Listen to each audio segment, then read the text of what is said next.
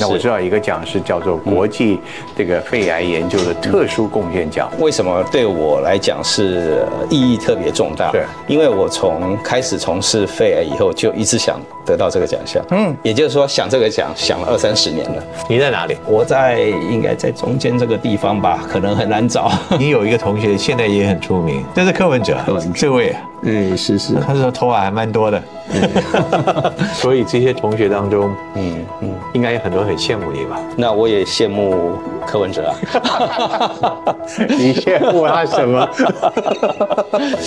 这个是一个质子治疗机，哪一类型的病患特别呃建会建议使用这个仪器？比如像小孩子啦，小孩子，小孩子他人比较小，嗯，然后他肿瘤很少。其实哈，我们都觉得，哎，让躺在一个机器里面。好像不怎么样嘛，其实哎，病人的压力还是蛮大的。有有有，尤其是院长亲自在旁边，我压力更大，对不对？如果今天不做院长，你情愿自己能够做一个什么样不同的行业？有有过想象吗？哎，其实我我想做五月天。五月天？你想做五月天的表演，还是想做明星？明星。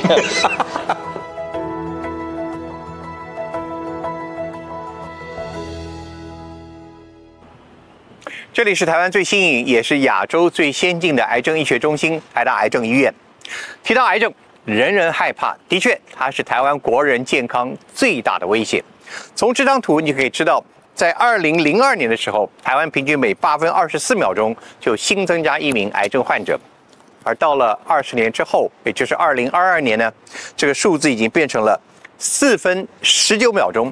的确，每四分十九秒钟就新增加一名癌症患者，而且这个时钟还在加快当中。因此，今天我们来到这个新颖的地方，我们要了解台湾在对抗癌症这条战线上，我们取得了哪些胜利，未来还有哪些努力？而在这栋楼内正在进行哪一些革新的做法？同时，我们要特别访问在这里领导一切的杨志新院长。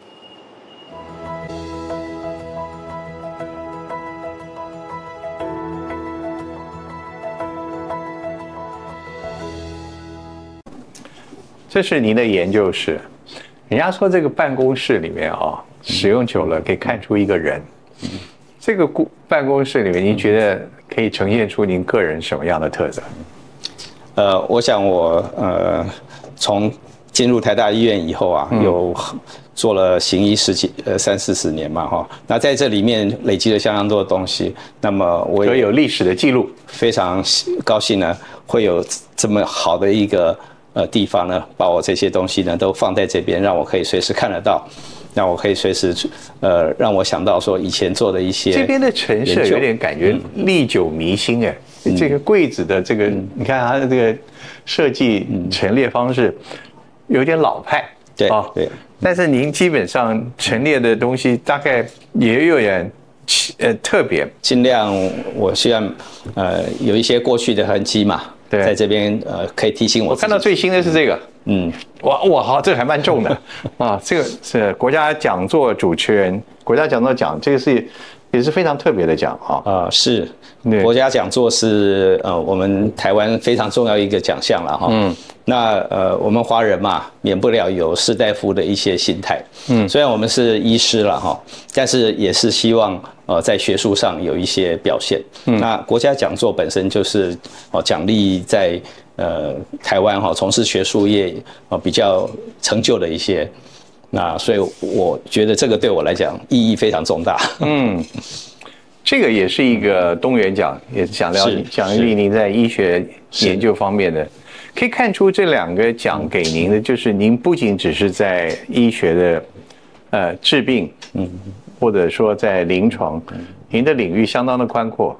那我知道一个奖是叫做国际这个肺癌研究的特殊贡献奖。是是，这个奖大概只颁发到您在二零二二年得的嘛？对，就去年得到了。对，那就是他是他的第十八届，他是每年一个得主。他是这样子，他从呃一九九几年开始颁发，就是每年呃这个学会啊，他以前是每三年开一次大会。以前肺癌的研究是。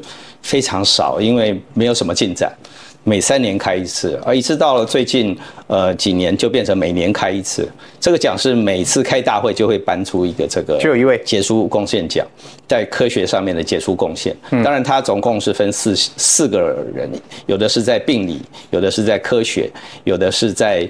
呃，这些呃，我们叫转移医学。这个呢，呃，这个来讲，为什么对我来讲是意义特别重大？对，因为我从开始从事肺癌以后，就一直想得到这个奖项。嗯，也就是说，想这个奖想了二三十年了。哇，十年。所以当他们通知我说我得到这个奖项的时候，其实我是相当意外。嗯，因为呃，可以得到这样这个奖。呃，是我以前完全无法想象，快是您的医学人生当中的诺贝尔奖了。呃，我可以这样，其实是可以这样讲，就是在肺癌里呃领域里面最高，这个应该是说最人家对我们的肯定。呃，我看到各种报道，对您最推崇的就是您在这个推动肺癌的一个新药物是。的，还有它的临床实验，嗯，将肺癌末期病人的治疗做了一个完全的翻转，嗯。很多末末期肺癌病人，不仅是在台湾，不仅在亚洲，全世界的病人，因为您的研究，嗯，他们的生命大大的延长，嗯，所以您对这份，也就因此您得到这样的一个殊荣，嗯，这个对您个人来讲，多少人您看不见这些人，但他们因为你。是，他们现在还在这个世界上。是，我想这个呃，不是我个人的成就了。嗯，因为现在的研究很少是一个人可以独立完成的。对。那像很多这些药物的开发，后面都有数百个、数千个人的这些合作。那呃，我只是代表这个领域，那么呃，去得到了这个奖项，但是有非常多的人帮忙这件事情。那为什么会选到一个这个最，当时候认为大家都认为，呃最艰辛，而且呃好像也没有什么治疗，在一九九几年代，这个癌症啊可以说药物很少，嗯，就化学治疗，而且通常都很没有效果。为什么会去选？那因为我看到了当时候的这个生物医学的一些发展，那么有很多的这些基因的科技，当时候才刚刚起步。呃，所以我就觉得，哎，这个领域也许，呃，大家都不想做，我就来做好了。呃，起心动念其实还是前面有很多的因缘际会，因为呃，毕竟在那时候在台湾要拿到这些新药来做研究是完全没有的，不是说困难，是完全没有，因为要把这个新药从国外人家在做发发展的这个新药拿来台湾呃做开发。呃，对于这些所谓的国际药厂来讲，他们是觉得这个地方并不是做研究的地方，它是卖药的地方。那呃，我们必须要翻转这个观念，所以我们必须要去学习人家是怎么做的。所以我可以可以说是在九二年，一九九二到一九九五年之间，在美国都是在学习如何把这些药物从我们叫 first in human，就是从来没有只有狗猫用过的，在人身上使用。嗯。那在使用过以后，那怎么样？呃，在确定它的这个副作用，确立它的效果。在美国这段研究过程中，是不是也让你体会到医师们对于“开创”这两个字的重要？你必须不拘泥于既有的，你必须要有勇气，也必须要有开创，必须要有打破框架的这种。你那几那几年是不是也体会到了？我觉得那三年当然对我来讲是影响非常非常大，等于是对我后面的研究呃有非常大的注意。那第一个影响大的就是呃我们在台湾是呃都会觉得台大医院就是一个最好的教学医院。我在这边呃呃接受了四年的住院医师的训练，我觉得我一生都是技能，尤其我是内科医师，内科医师通常那时候第四年毕业以后什么都会。可是到了美国以后，就发现，哎，我们好像真的不输人家哎。我们不止在知识上不输人家，我们在医疗技术上不输人家，但是我们输人家的是什么？我们输人家的是有一些流程，输人家的是有一些对待病人的观念。那这些呃很多呃医学上，他们在在在职业时候的冲击。其实对我来讲是非常大的，好，所以我觉得，呃，在美国，呃，我有很多的这种医学、医疗文化上，还有另外一个当然就是研究文化上的这个冲击。那对我来讲，当然后来，呃，我都会变成我自己的 DNA 啊，带来这边，继续把这样子的一种观念继续在这边，希望呃。我在这边可以做同样的事情。您如今已经从原来的当时做研究医师，到现在，已经是台湾最尖端而且最先进的一个癌症中心医院的院长。嗯，呃，您那时候有想见，嗯，将来台湾会有这么一个机构吗？那时候您有没有在您的梦想当中有这样一个机构来照顾病人？当然不会想象到了哈。嗯，那么但是的确是我的梦想，也是我前辈的梦想，就是。呃，终有一日啊，我们台湾会有这样子一个癌症研究中癌症的中心。但在癌症中心医院，嗯，呃，我们先不讲别的，有一个非常特别的设计，嗯，叫做多专科门诊。是，听起来这个不是很了解，但这个是不是也是来自于您自己个人的构想？呃，应该这么讲，就是呃，我的专科叫做肿瘤内科，嗯肿瘤内科在台湾。呃，算是比较新的领域，比较新的领域。说新嘛，大概也是从一九九零左右，也也也相当长的一段时间了。这个在美国也是算比较新的，它大概也是在差不多八零年代才变成一个比较主流的一个科系。可是，在美国的时候，我已经看到这个科系就是肿瘤内所谓肿瘤内科，已经引领了整个癌症治疗的一个方向。那但是我们是内科医师啊，我们不会开刀，我们甚至做放射线治疗，也是需要靠放射肿瘤科医师。所以呃，对于一个癌症病人的照顾，我们有常常讲说，我们有三种武器，一个就是药物，一个就是手术，一个就是放射线。那这三个武器都全部都要具备的话，那是不是三种专科的医师都必须要一起来看同一个病人，才可以解决这个问题？因为病人。不不可能，为了看十个专科来十天，最好是当天来全部都看完。嗯，对啊。所以当初在呃建构这个中心的时候，我就想说，哎，我们应该是让所有的专科都在同一天，哦，就可以看到这个病人。嗯，那甚至因为我们还需要讨论啊，讨论哎怎么样治疗啊，哪个先做，哪个后做，是不是可以一起做？那最好就是同一个时段。这些呃医师们可以在一起，所以你因为在那边在新的癌症中心医院里面，现在等于等于就是病人不动，嗯，医师来做移动的路线，嗯，让病人来。所以说你们的设计是怎么样？在这个硬体的设计变成怎么样子？我们把这个门诊啊划成几几块诊区，那呃一个区块呢里面有七个诊间，那中间有一个讨论的地方，所以它外面。呃，病人当然是是围在外面，请他进入个别的医师的这个诊间。例如说，我在看诊的时候，我的隔壁呢就有胸腔科的主任，他在跟我一起看诊，然后还有呃放射肿瘤科的医师，平常我们就在合作了，他也。我就邀请他在同一个时段跟我一起开诊。嗯，那还有这个呃，我们的副院长陈静心副院长，他是肺癌开刀的，现在呃非常出名的一位医师，他也跟我一起看诊。所以如果他发现了有内科的问题，他可以随时找我，找石金元主任。需要做放射线，随时可以找放射。所以病人等于是呃，就看一些报道形容等于一站式的服务，对不对？是是。所以。以以往这种流程可能要不仅要要一天呢，可能可能要花到很长的时间，对别人也是一种煎熬。是我看到您后面这张照片啊，你放到后面，嗯，也在提醒您从从医学之路走出来。这是一个很有意思，医生所有的毕业，您最后一个过程里面都要宣誓，对不对？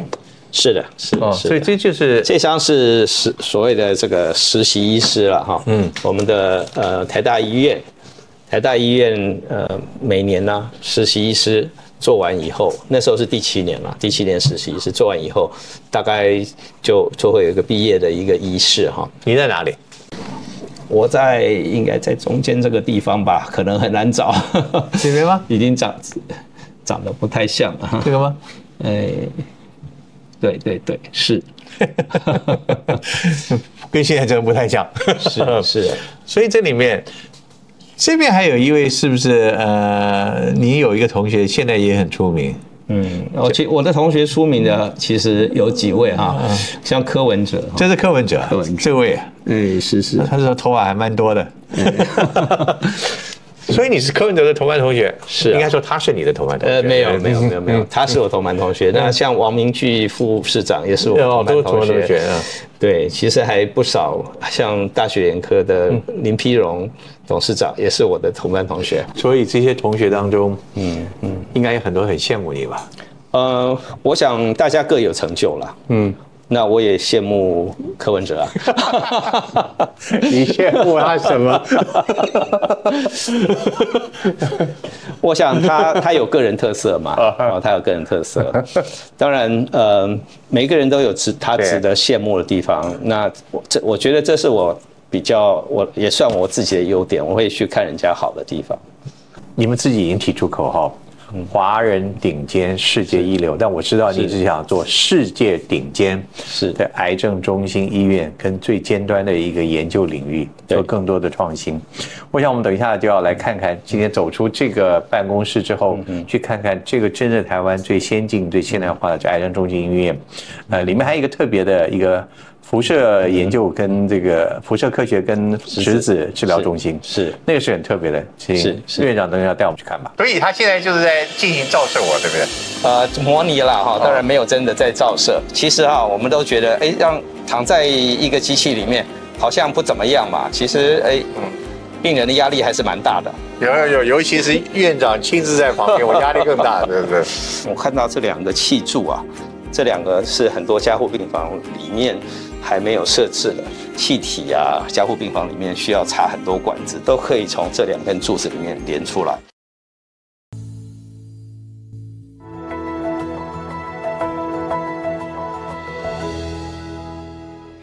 在台大癌症医院有非常多的先进设施，而这一台绝对是重中之重啊！这个是一个质子治疗机。是院长帮我们解释这个，我感觉身处其中啊，有好像进入了太空舱啊！是是是，一切的感觉。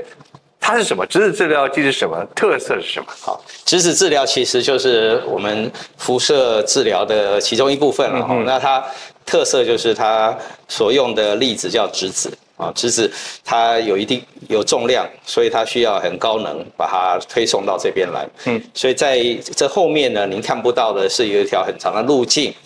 呃，在过去有一个我们叫回旋加速器，在这个加速器它会产生质子，嗯，然后用零点七倍的光速呢，从后面的一条管径呢送到这个地方来发射出来，哇，然后达到肿瘤，嗯，那因为它能量很高，所以呢它就穿透力也比较强，嗯，所以它可以聚焦在肿瘤上面，对附近的组织希望破坏比较少，所以像就就像一个光束的这个。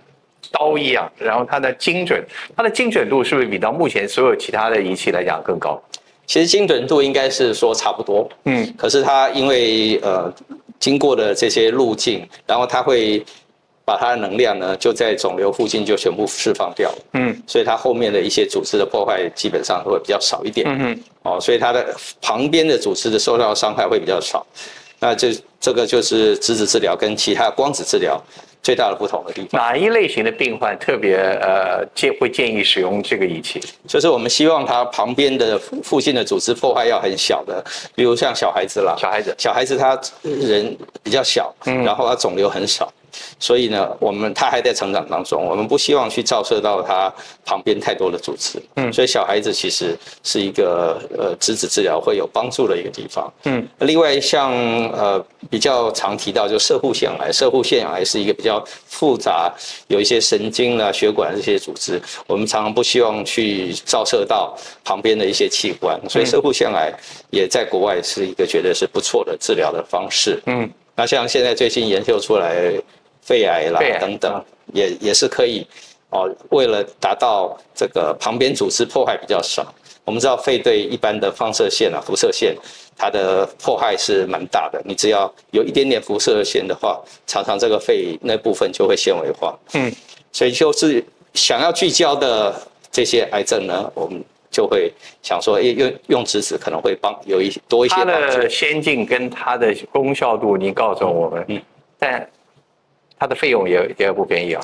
它的费用呃当然会比较昂贵，尤其是目前的鉴宝的环境，嗯大概呃我们可以预见也不太可能在可见的将来会给付的。嗯。哦，所以这这部分呃，我想我们为了追求卓越，呃，向让病人提供最好的治疗。目前国内也有几家已经开始在支持治疗，呃，大概都是自费方式。嗯，在造福病人的是没有问题啊，在这个这个以它继续帮助，但目前它还在调整当中。是的，是的，是的。嗯，所以未来我们看到这里面可以有更多。当然，台大癌症医院不止这个先进的仪器，不止这一项而已，还有对不对？是，当这个质子治疗呢，就是所有的这个辐射治疗的其中一部分。嗯，但是最传统的就是光子治疗。嗯，光子治疗其实现在的机器非常好，已经可以做到非常的，而且健保给付，而且健保完全给付。哦，好，那我们要去看一看。是，我也要去做一点自我检查。嗯，好，我们现在又来到了另外一站，我看看这是什么？哦，光子治疗室是，好，又一个科技跟医疗的结合。院长带我们进去。好，来，请进。哇，我们看到这个也是个庞然大物啊！这个院长帮我们解释一下它的功用跟它的特性。好，这个是我们一般在呃癌症治疗中心啊最常见的就是这种光子治疗机了。嗯，那它所射出来的这些呃我们叫直线加速器所射出来这些射线呢，基本上是呃可以直接把肿瘤杀死的。嗯，好，那当然呃它经过的这些组织啊。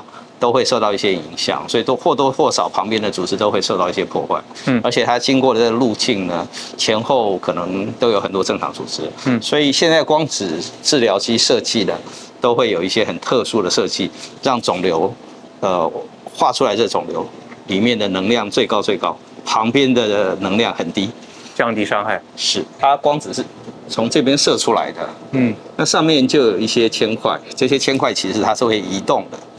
那移动的时候，它射出来的时候，呃，它画出来并不是一个正圆形，它是一个很不规则的状况。那这些是要怎么样决定的呢？就是在我们用前面会先把它模拟好，把这些城市输进去，看要怎么样一个不规则的射线进去。嗯。然后为了让呃这个肿瘤得到最高的能量，它这个可以旋转，旋转的时候它呃等于是让肿瘤呢。呃，不同的角度射进去的时候，它加成的作用最高。嗯，那旁边的这个呃组织能量就会很低。院长，你说这个机器可以三百六十度旋转是吧？好，那我就要来自我实验一下。好，呃，李大哥，我们就来体验一下当病人的感觉了哈。那一般我们在医学教育其实也非常注重哈，嗯，就是让医学生啊有这种自己当病人的感觉。嗯嗯。啊，其实哈，我们都觉得哎让。躺在一个机器里面，好像不怎么样嘛。其实，哎，嗯，病人的压力还是蛮大的。有有有，尤其是院长亲自在旁边，我压力更大，对不对？好像不检查出什么东西，我也很难过。所以他现在就是在进行照射我，对不对？呃，模拟了哈，当然没有真的在照射。哦，模拟。不过就是他这样在照射的时候呢，就会。因为它照射角度不同，嗯，呃，就会聚焦在这个肿瘤上面。哦，是的。那甚至我们还会放一些呼吸调控啦，等等。这个旋转的速度是可以调整，还是都就这个样子正常的速度？呃，正，它有不同的一些速度啊，不同的速度，还有不同的角度等等，所以它可以做各式各样的角度的摄入。嗯。我希望我今天拍摄出来的结果是完全正常。当然，现在都是模拟 模拟的，我我是有模拟我的健康了，是。哇哇啊！我感觉我已经完全健康恢复。哦，院长还要扶我，哇，荣幸之至啊！对，但愿真的我们的一生的疾病痛苦都这这么一下都消除。当然我知道癌症的治疗是漫长的，是。所以我们今天看到了科技 智慧的帮忙，质子跟这个光子。但是我知道整体这个医院的设计也是非常具有巧思，而且充满了人性化、跟科技结合的设计。是是嗯，没错。所以院长还再带我们导览一下。我们走。我现在完全健康了，完全健康了，对对对？五十年都不必再来这里。我现在仰望着一切，不敢置信，我们是在医院吗？啊，是啊，我在这里看 怎么都像，但就不像做医院。是明亮，呃，新颖，而且不吵杂，而且感觉一切不像任没有任何医院的沉重感。这个就是我们的目的了。哦，真的，我们希望病患走进来的时候。不感觉这是一家医院。啊，所以这里面叫永贞楼，是吧？对，这是我们癌医中心分院的主体大楼，嗯嗯，它叫做永贞楼，嗯，永贞呢是郭台铭先生母亲的名字，嗯，他把这个名字送给了我们，嗯，那呃刚好他姓初，这个这个姓很少见，嗯，所以就是初心永贞的意思。那这栋主体大楼主要是作为病房使用。好，那我们看现现在前面看到的这条，我们叫做翠微生活街。嗯，它就把主体大楼和我们办公大楼分成两半。嗯，那办公大楼下面这边呢，就是门诊区。嗯，啊，这边就是病房区。我觉得任何人走进里面，无论他是病患也好，家属也好，或其他走进来的，第一个感觉就是这里面希望。哦，它代表的是迎接，是代表是希望，是啊。这里面很多元素，您可以看到，第一个它非常挑高，而且上面都是开开窗的，光线引进到这个屋子的。这整个大楼就是代表我们希望，呃，病人呢进入这个大楼以后，不是一个医院，而是他来寻求希望的地方。我们希望病人一走进来，心心里是平静的，嗯，他会觉得，哎，这个是一个，呃。好像他去百货公司啦，或者是，呃，有些人喜欢去博物馆啦，嗯，这种心境。这个是太空舱吗？这个这个地方啊，我们叫做希望光塔。希望光塔。希望光塔。它的呃思考是这样子，这个地方是一个我们的呃相对于这个大楼主体的前面的一个潜艇。那么我们可以看到，在这个像叶子、树叶一般的这个啊，这个这个天窗上天窗上面呢，你可以看到，事实上今天天气没有那么好啊。你可以看到主体大楼在上面，哦，在这个地方可以看到主体大楼。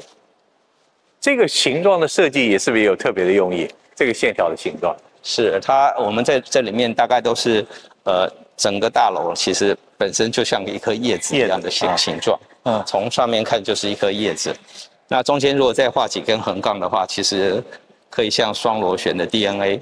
哦，啊 DNA 是是，所以所以这里面包含了蛮多含义在里面。我可以想象，当阳光从上面流逝下来，是呃，病人在这边有偶尔有些机会仰望了一下，是，能看到自己自己的信心就在上面。啊，李大哥。我带您去看一下我们的加护病房。好，加护病房里面有一些相当新颖的医疗设施。这间刚好目前没有人，所以我们可以进去看。好，刚好现在有一间比较空的，所以我们看看这间加护病房，它有窗户，外面就有树。那呃，病人躺在这边呢，我看到这两个气柱啊，这两个是很多加护病房里面还没有设置的，所有的仪器呢，其实是吊在半天空的。嗯。那你呃新放来的仪器可以放在这些架子上面，嗯，好，当然这间目前没有人，所以没有那么多仪器，嗯，那所有的这个气体啊，加护病房里面需要插很多管子，大家从电视上看到了，都可以从这两根柱子里面连出来，嗯，所以我们看到地上是没有东西的，嗯，那这个床也是它有特别的设计吗？哦，这个床当然呃一般的呃这边是一般的很多呃床啊，大概呃动一动啦，摇一摇都是可以的。嗯，当然有一些床像这这个特比较特别，可以量体重啦等等。哦，这些都是我们现在所谓比较高端的智慧型的床。那，这些当然都都会呃跟很多现代的科技结合。那我们医院就尽量引入引进这些。元素希望可以呃减少哈减少这些呃病人如果说他需要下来量体重就很麻烦嗯。那可能也不方便甚至根本不可能做到。呃我们有一间非常特殊的支气管室支气管内视镜室呢它在里面有配备了一个我们叫这个电脑断层。这个电脑断层呢可以在里面操作。那一般是不会有这种东西的。那呃，为什么要电脑断层？因为我们现在支气管镜呢越做越小，可以到深入到支气管非常深的地方。嗯如果没有电脑断层定位的话，它这个呃一般呃胸腔科医师啊，往往会找不到位置。因为我们现在要看的肿瘤越来越小，我们要做的处置地方越来越小。那在那边已经执行了好几千例的这样子的病人。嗯，那我们的像我们的手术房啊，也是非常的特别，它里面有配备了两台电脑断层，也就是说，呃，在这个呃外科医师啊，他有时候要手术拿很小的东西，可是他不知道这个肿瘤在哪里。在以前常常说需要病人到这个呃影像部。等于是另外一个地方了，那先定位以后再送到这个手术房。可是我们在手术房里面就配备了这样子机器，那机器还可以滑来滑去，到这个手术台旁边照显影以后，经过定位，这个外科医师就知道，哎，这个肿瘤在哪里？嗯，好，这个我们叫复合式手术。那像这样子的这些设备呢，在 IE 里面呢，常常很多地方都有这样的呃巧思。院长，我还想一个问题，就是除了这些，嗯，呃，您提到这些完全为病人所服务的，但是照顾病人最重要的，除了机器设备，就是医护人员了。是，您自己是医护人员在里面最重要的一个领导人。我想问的是，您自己有想要，啊，有时候也思考一些，或者在医院里面有些决策的时候。你们这边有没有哪一个地方是你自己会最喜欢的一个私密角落？有没有？哦，是是，呃，在这个我们希望光塔旁边的祈祷室前面有一块空间，外面可以看看到一些扶树树木。嗯，啊，我最喜欢坐在那边，我带您过去。好，走。如果今天不做院长，你情愿自己能够做一个什么样不同的行业？有有过想象吗？哎，其实我我想做五月天。五月天。你想做五月天的表演，还是想做明星？明星。作为一个针对癌症做研究、做治疗的医师，是不是需要一些特别的心理素质？呃，非常需要，因为接触久了，当这个病患最后终于还是得走的时候，他就会崩溃，他会崩溃。我们现在来到杨院长说他最喜欢的一个角落，就这里了。是啊，为什么喜欢这里？哦，这边啊，呃，可以看到整个医院的这个，呃，像这条走廊啦，希望光塔啦，嗯，还有翠微生活街的前端，我们可以看到这些装置艺术，外面有这些树，那呃，而且这边呃比较少。病患会到这边这个角落过来，嗯，所以这个的确是一个可以静静坐下来思考的一个好好的地方。做院长的压力很大吗？呃，当然就是有一些呃这个经营上的压力了哈。嗯，那不过因为毕竟是公家医院嘛，所以公家还是有一定的这些保障在这边。那么我们就是尽量把事情做好。不过我还要问。如果今天不做院长，你情愿自己能够做一个什么样不同的行业？有有过想象吗？有有有，是吧？当然就专业来讲，呃呃，其实嗯，很多人不知道做研究可以到药厂去做专业研究员，嗯，那也是一个非常呃资源很多，然后可以发挥你的想象，做一些你想做的很特殊、很尖端研究。那那可能那以前也想象过。或者是呃完全不做不谈不谈医疗，如果当初没有考进医学系，哎，其实我我想做五月天，五月天，你想做五月天的表演，还是想做明星？明星。其实我还是蛮喜欢唱歌的了，真的，我蛮喜欢唱歌，所以我可以看到像五月天对这么多人演唱，其实是一种享受。因为我常常出国演讲嘛，出国演讲其实最在意的就是听众有多少。嗯，听众越多，其实会讲的越兴奋。你你你你演唱最大的表演场的观众是多少？哦，可能就一两百人吧。有一两百人啊？因 为就是在我们西洋光塔下，我们每年都会跟你有你有自己献唱？呃，当然他们都会拉我上去唱一两首了。我想这个医院现在当然是什么样的病人都有，你们有很多的门诊。是，那毕竟癌症方面的病人是最多。嗯，作为一个针对癌症做研究、做治疗的医师，是不是需要一些特别的心理素质？呃，非常需要，非常需要。那呃，其实这个这个部分国外有很多研究，就是叫做医师自己崩溃。那为什么呢？因为医师常常会跟家属或跟病人，因为接触久了。当这个病患最后终于还是得走的时候，他就会崩溃，他会崩溃。那这种事情如果日久天长下来，这个这个医师也做不成了。所以呃，当呃医师要进入这个行业的时候，当然这是最最低的标准了。你一定要有这种素质，也就是说，你必须要面对这种压力。那第二个就是，当你在选科的时候，尤其是选到这种呃很多都是不治之症，到最后还是要面临这个生死关头的时候。呃，一定要很强的心理素质，没有，必须要非常理性的面对这件事情，那这是很困难的，这非常困难，因为如你又希望关怀病人，但是你又希望说你在他走掉以后，你还可以继续看下一个病人，你不能因为这样子下一个病人看不下去了，看不下去，那下一个病人怎么办？现在看到很多的病人，您接触包括怎么样，当他们最后还是无法挽回命运的时候。嗯你心中还会有那种悸动吗？还会有那种的不不舍吧？嗯，当然是会有，当然会有，尤其是看了比较长时间的病人，那呃奋战了超过五年、十年的病人，那么忽然这个癌症有时候就忽然发发生很巨大的基因突变，变成不可控制的时候，啊，我会觉得非常的呃。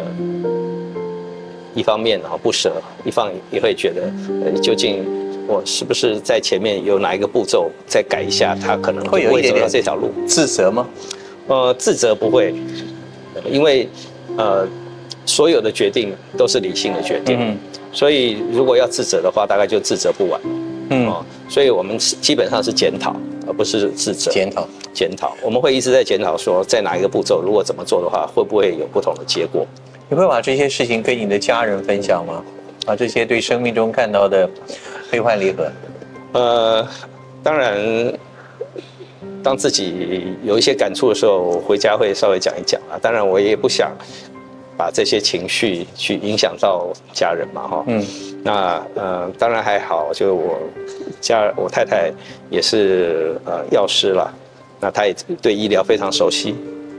而且她还是现在还是呃阳明交大的药科院的院长，所以她对于这些新药啦等等这些，其实也相当理解啊，所以我可以跟他分享一些这些。不也是你的夫人，你的你的小孩也是也是从事医学，对不对？哦，是是是，因为呃是这样子，我并没有说特别鼓励他们要做什么不做什么啊，那呃也许吧，也许就是。我回家的时候尽量就放松自己，因为在医院毕竟压力是很大的，所以我回家的时候都听听音乐啦，哦，做一些呃正常人做的事情。嗯，哦，那也许小孩子觉得，哎，这个行业不错。所以如果说我天天在这边加班到半夜回家，也许没有一个人会走走上医学这条路。嗯。所以他们看到你能把专业跟你的生活调试的很平衡，所以他们也走。所以你们家里现在一共有几位医生啊？呃，其实我是我们家第一个医师，嗯，因为跟你就是跟你讲，我爸爸是经济，我我妈妈读历史，嗯，然后我哥哥弟弟都不是，我是整个家族里面第一个医师。但是很意外的是，我三个小孩都都希望走这条路，嗯，那他们的伴侣。也有两位就是走这条路，所以我们一家我看六个了，我们一家都是医生，你你也可以出本书了。哦，没有没有，这医医师家族其实很多很大的吧，我这个是小家族了。但是你一家都在做救人的事情，我希望他们是就是呃有相同的理念了哈。我我相信，呃，我看我的小孩，他们也是很认真的在治疗他们的病人。嗯。您可以告诉我们，现在癌症的未来的研究，嗯，可能你可以预见哪一些突破的可能吗？是，那呃，其实我们可以看到，呃，目前有几个很重要的的突破哈。第一个是早期发现。早期发现的确就是可以让这些癌症不会变成晚期，嗯，所以现在国国健署在推的这些癌症衰减是非常非常重要，大家一定要去做，嗯，因为只要把这些早期癌症把它消灭掉的话，其实它就不会变成晚期。那第二个呢，就是呃，其实我们看这个癌症的五年存活率，全世界都在进步，那主要原因其实都是早期发现，那再加上一些这些药物的进步和一些手术方式，还有这个局部治疗的进步，这些都让我们呃可以看到这个癌症其实是一个有一直在进进步。希望我们的口号就是把癌症变成一个慢性的疾病，有时候没有办法治疗好它，但是呢，呃，可以跟它共存很久。就像高血压、糖尿病也都不会好，可是你可以吃天天吃一颗药，就把它控制得好好的。那癌症，我觉得一个很重要的突破，应该是十十年前开始的这免疫治疗。免疫治疗，免疫治疗的确，呃，提供了一些病人以前看起来完全无法治疗，现在可以治疗的。嗯，那而且甚至有一些病人，我们是，我们我们现在不敢讲说他好了，因为毕竟只观察了十年。呃，但是的确有少数病人就可以维持了这么久。嗯，好，那免疫治疗还会再有一些新的突破。我们现在对免疫系统了解越来越多的这个状况下，我觉得这个应该是以后会有一个相当大的突破的地方。我记得这个您的这个医院的捐赠者郭台铭先生，他曾经讲，他真希望有一天癌症真的成为一个大家不再那么害怕的一种慢慢性病。是，这一天可能来临了。嗯，我想已经在附近了，已经在附近了，因为我们在医院里面已经治疗过非常多的病人，这些病人他只要呃经过筛检，知道他有一个早期癌症，拿掉以后，其实现在癌症人口已经非常多了，我们叫做 cancer survivor。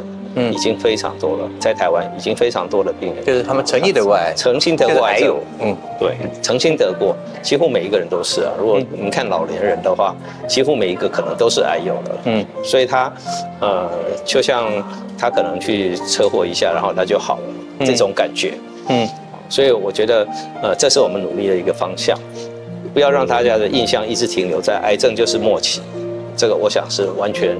不是这个样子。嗯，现在目前，呃，以全世界台湾来讲，最近公布的五年存活率是六十百分之六十，所以已经不算低了，还还可以还有进步的空间。嗯，所以呃，早期发现一定就是癌症哈最重要的。那甚至是晚期早期治疗，我们都还有办法哦找到很多很有效的治疗的方式。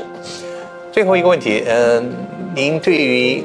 我们年轻一辈的医生，嗯嗯，我想回想到您将近四十年以前的时光，嗯，新一代的医师，新一代的医护人员，你你都对他们投投予什么样的希望？呃，其实投予很高的希望。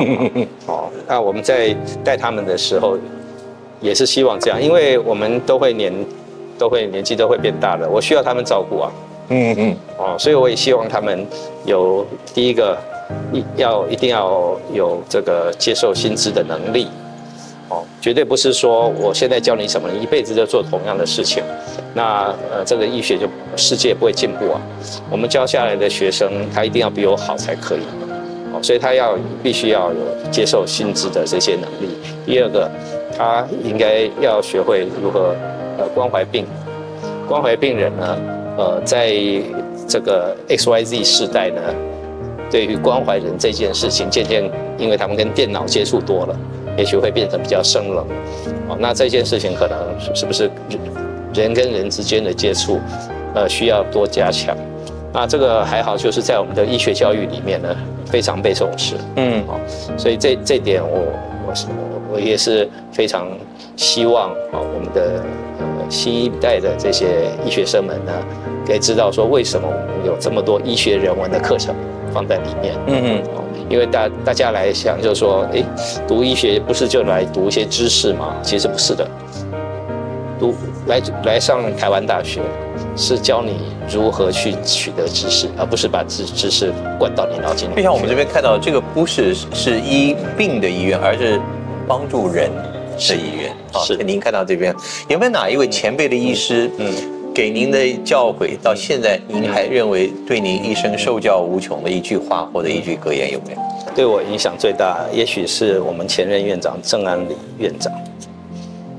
他虽然跟我只差几年，可是他有很多话都很有哲理。